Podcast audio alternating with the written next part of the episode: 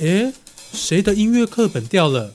哎，是我的，好像是我的，是我的，我的，我的，哎，我的。别急，让我来看看是谁的音乐课本。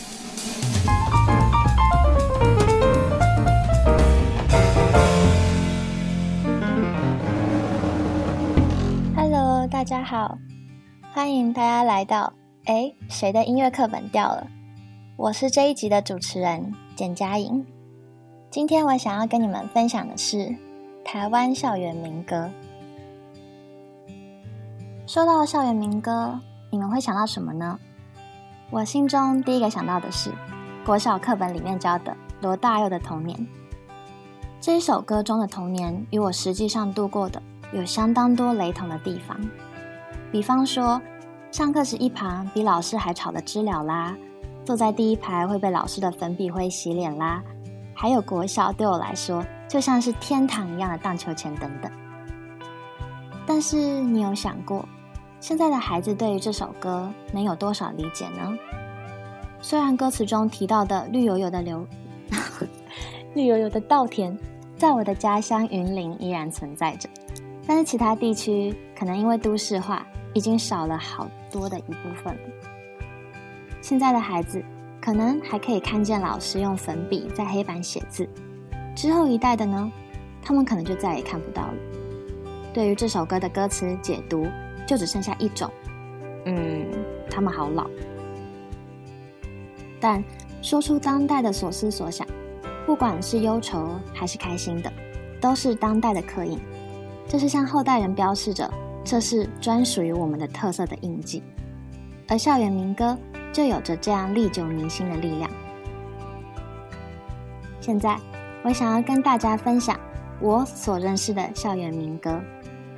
我会分成三个部分：生成的历史背景、风格，以及我们对于校园民歌的感受。那我们就开始吧。在一九七零年代，台湾遭遇的政治困境。尤其是与美国的复杂关系，使得台湾人无所适从。保钓运动揭竿而起，台湾人民开始醒思自己在当今世界地图下的定定位，也醒思从一九五五越战之后疯狂传入的美国文化。这种反思的精神也催生出许多的学生运动，使得在戒严氛围下的台湾充满着特殊的、自觉的青年力量。台湾艺文界也掀起一波反思潮流，文学、美术、舞蹈、音乐等等，都以追求自己的作为发展方针。校园民歌就是在这样的社会氛围之下的产物。一九七二年，以胡德夫、杨贤、李双泽为首，开始计划带起民歌风潮。在一九七三年，杨贤在胡德夫的演唱会上发表了。由余光中的诗谱曲的《乡愁四韵》，并在一九七五年六月六日与胡德夫在台北中山纪念堂举办中国现代民歌之夜演唱会，且发行了杨贤首张记录校园民歌的专辑《中国现代民歌集》，就此开启了民歌时代。校园民歌的精神是反抗，尤其是反西化。这其中的代表人物就一定要提到李双泽。不知道大家有没有耳闻过他捏碎或是抛掉可口可乐瓶的事件？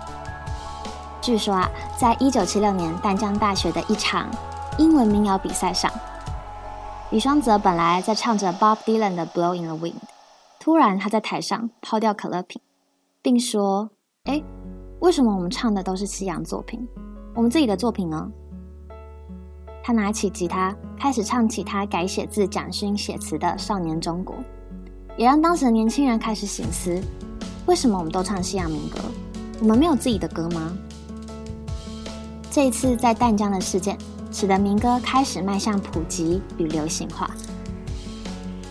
之后，在侯德健、罗大佑、李泰祥等人的音乐贡献下，以及当时的两个唱片公司新格和海山，还有风行一时的金韵奖。将民歌推向了更高的巅峰，一直到九零年代，民歌慢慢因为过于商业化，偏离了李双泽所说的唱自己的歌，而渐渐失去它的含义。好，说完了它的历史背景，接下来让我们开始借由风格来了解民歌吧。我简单的将民歌分成三种风格：乡愁、浪漫以及写实。乡愁呢，不知道大家有没有听过杨贤的《乡愁四韵》？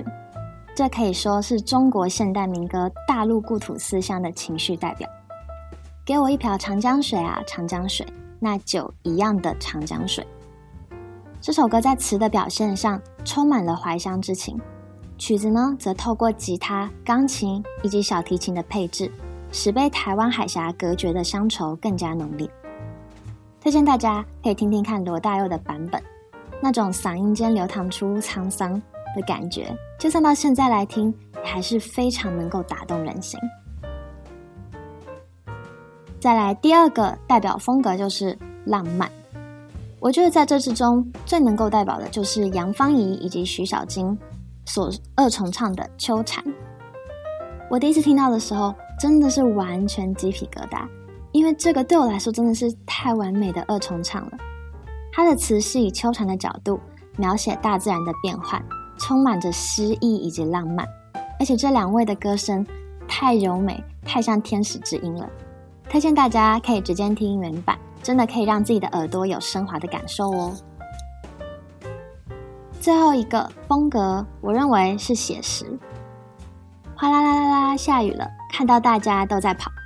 这首王梦玲的《雨中集锦》，听说是当时王梦玲还是计程车司机的时候随口哼出来的歌。他只是玩票性质的送给了唱片公司，没想到却受到了青睐，从此开始他的民歌生涯。而这首歌的词呢，其实写的完全就是当时他所看见的景象。曲的编排很简单，但是给人的感觉却很可爱、很逗趣，就像是我们就跟着王梦玲一样，一起看着他人淋湿。虽然它没有宏大的意义，但却是市井小民都曾经有过的体验，因此也显得非常的平易近人。那说完了代表风格以及历史背景之后，最后我想问一下大家对于校园民歌的感受。我问我身边的朋友，他们都说朗朗上口、平易近人、亲切质朴等等。对我来说，他就像是一个在田野间通俗而真挚的农人，他们不需要多余的装扮跟炫技来彰显自己，只是一步步朴实的走自己的路，唱自己的歌。也许这些校园民歌对我们来说就只是一首歌，但在七零八零年代，它具有的是相当强的精神背景。那个时代的人们对国家的思考以及个人情绪的抒发，找到了一个表达的管道。我们必须了解，这样的歌曲是非常具有台湾思想启蒙意义的。现在其实很多歌手都会玩民歌，同样的一层肉，给予他们不一样的崭新的皮，使得民歌可以重新回到大众的视野。比方说蔡琴的《恰似你的温柔》，就有茄子蛋的改编版本，这样的旧翻新唱也引起了广大的回响，我个人也是非常的喜欢。同样的。我们也可以继续期待、欣赏，甚至创作这些以民歌为基底的作品。透过这种方式，也许我们这个时代与上一个时代的血，可以借由音乐联系在一起。这里是谁的音乐课本掉了？我是这集的主持人简佳颖，感谢你的聆听，拜拜。